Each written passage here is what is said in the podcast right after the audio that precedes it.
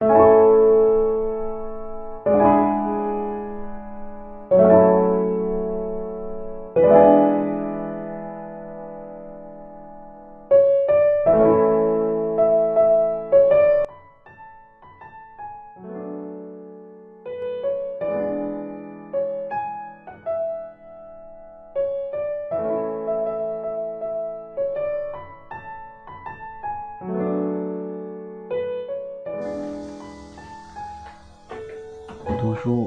放心吧，你有写出愚蠢文章的自由。四月六日，我利用一些碎片时间看完了克莱舍基的《认知盈余：自由时间的力量》一书。这篇文章的手写稿也是当时我在上班的路上写的，可以说是实践了一遍利用认知盈余来创造内容的过程。本书对我最大的意义是坚定了我写作的信念，提高了我写读书笔记的频率。一，本书给我最大触动的论断是：再愚蠢的创造也是一种创造。这个论断让我的写作激情一下子被重新燃烧，因为我的理解是这句话告诉我，再愚蠢的创造也是有价值的。克莱舍基对此解释说。当群体足够大的时候，不可预知的事情可以变得可以预知。这跟量子理论有些相似。单个看一个量子，它的运动是毫无规律的；但是大量的量子集合起来，因为量子之间的互相作用，就使得这个集合产生了一种秩序和规律性。愚蠢的创造发挥的就是这样一个单个量子的作用。这句话的意义在于。肯定了我写作的价值，让我放心，我是有写出全世界最愚蠢文章的自由的。这句话的意义还在于它颠覆了古登堡经济原理。一四五六年，德国人古登堡发明了金属活字印刷术之后，新书开始大量的创作并印刷出来。但是由于印刷的成本非常的高，一旦印刷的某本书不畅销，就会让出版者蒙受巨大的经济损失。所以，自然而然的，出版者为了控制和降低经济损失的风险，就要对书的质量负责，把关出版的内容，设置出版的内容门槛，决定哪本书值得出版，出版哪本书不值得出版。出版行为是有经济风险的，可以说是直到最近的时期，大家都还是如此普遍认为的。所以，传统媒体，包括书籍、报纸、期刊。广播电视等，直到最近的时期，仍然遵循着古登堡经济原理，严控内容。这样的一个后果是，只有专业作者才有在公开媒体上发表言论的能力，只有专业作者才有话语权。同时，新事物的产生成为一种高风险的活。到了互联网时代，虽然传播的成本大大的降低了，但还是一直延续着传统媒体时代的思路。直到社会化媒体的兴起，博客、微博、微信公众号、今日头条号等等崛起，我们终于在发表文章前不必再获得出版商的准许；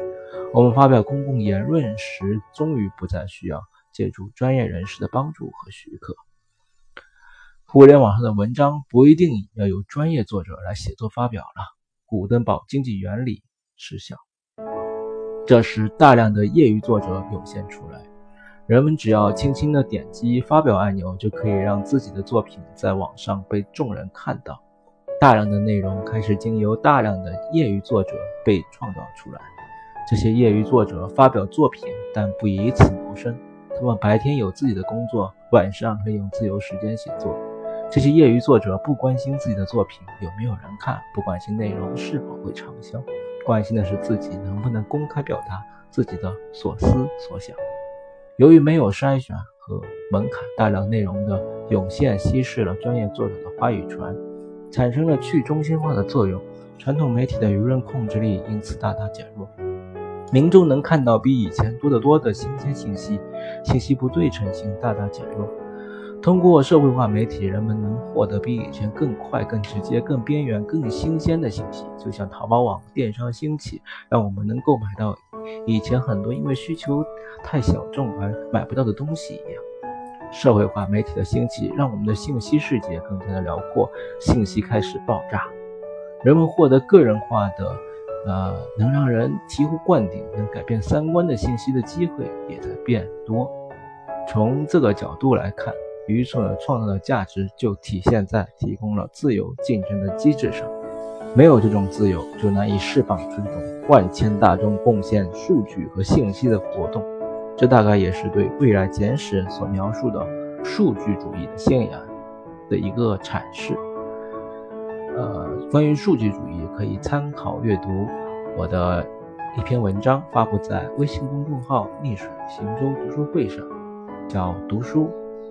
震惊信仰原来是虚构的故事”。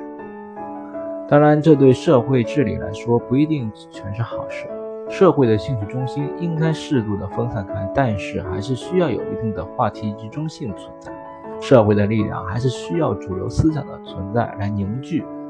同时，也因为没有了筛选，难免鱼龙混杂，大量的垃圾内容也相伴而生。人们将看到的比过去任何时期海量的多的信息，但这其中，啊，没用的信息。被人们看到的机会也大大增加，但是任何的事情都不可能是十全十美的，只要利大于弊就好。啊业余作者为什么愿意拿出自己的自由时间，不计报酬的创造和分享他们的内容呢？没有门槛，也就意味着没有人将为你的贡献提供报酬。这就要谈到本书的标题“认知盈余”这个词了。如果把资本家获得工人的剩余价值称为价值盈余，那么相类似的，人们在工作时间以外可以自由支配的时间，可以称之为时间盈余，也就是作者的概念——认知盈余。客观上，这种认知盈余是大量存在的，而且一直都存在，但一直只是用来消费信息，没有用来创造信息。在传统媒体时代。认知盈余被主要花在看电视、听广播等被动接受的活动上，没有产生出创造价值。按照书中的说法，美国人一年花在看电视上的时间大约为两千亿个小时，这几乎是两千个维基百科项目每年所需要的时间。由此可以推测，全世界大概每年花在看电视上的时间就有一万亿以上个小时。那么，就算这个认知盈余的池子里的水只有百分之十流向创造和分享，能量也将是异乎寻常的巨大。不需要人人都无偿分享和创造信息，只要有一小部分人怎么去做，信息量就能够爆炸。主观上说，从人的需求上，人们除了有消费信息的需求外，还有创造信息、分享信息这两大需求。这就是为什么会有业余作者愿意不计报酬的创造和分享他们的内容的原因。这也是自媒体得以兴起的内在动力。传统媒体时代，大部分人只能停步在满足消费信息的需求上，因为传统媒体只给了人们消费信息的出口，比如看电视就是看电视，人们只能坐在沙发上一个台一个台的看，不能方便的参与其中。在传统媒体时代，正因为前面所说的古登堡经济原理，创造信息和分享信息的需求都因为成成本很高、门槛很高而被抑制。现在社会化媒体来打破了这种限制，给了人们满足创造信息、分享信息的需求的可能，给了这种需求释放的出口。那么长期积累的这种被抑制的需求被释放出来，哪怕只是占到认知盈余的。一小部分，其能量也将是异常巨大的。今天的分享就结束了，欢迎关注微信公众号“逆水行舟读书会”，本音频的文字版也是发布在这个公众号上。感谢大家的收听，再见。